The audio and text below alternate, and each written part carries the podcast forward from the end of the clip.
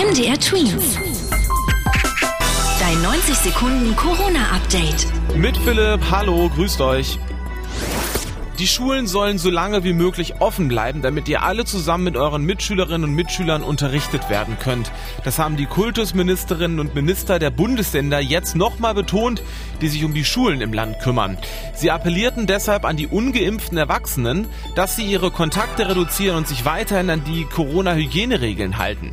Nur so kann es auch weiterhin Unterricht für alle geben, hieß es noch von den zuständigen Ministerinnen und Ministern. Viele Menschen in Deutschland wollen Weihnachten in kleinerer Runde feiern. Das hat eine Umfrage der ARD ergeben. So wollen sich 70 Prozent der befragten Leute in diesem Jahr mit weniger Familienmitgliedern oder Freunden zum Fest treffen. Grund sind die immer noch hohen Corona-Zahlen.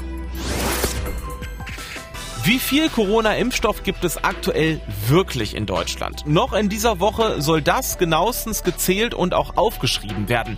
Inventur nennt man das. Der neue deutsche Gesundheitsminister Karl Lauterbach von der Partei SPD hat das jetzt angeordnet. Es wird auch genau geprüft, wo in Deutschland die verschiedenen Impfstoffe so lagern. Theoretisch gibt es Dosen, also Impfstoffe, für 30 Millionen Impfungen bis zum Ende des Jahres. MDR Twins. Dein 90 Sekunden Corona-Update.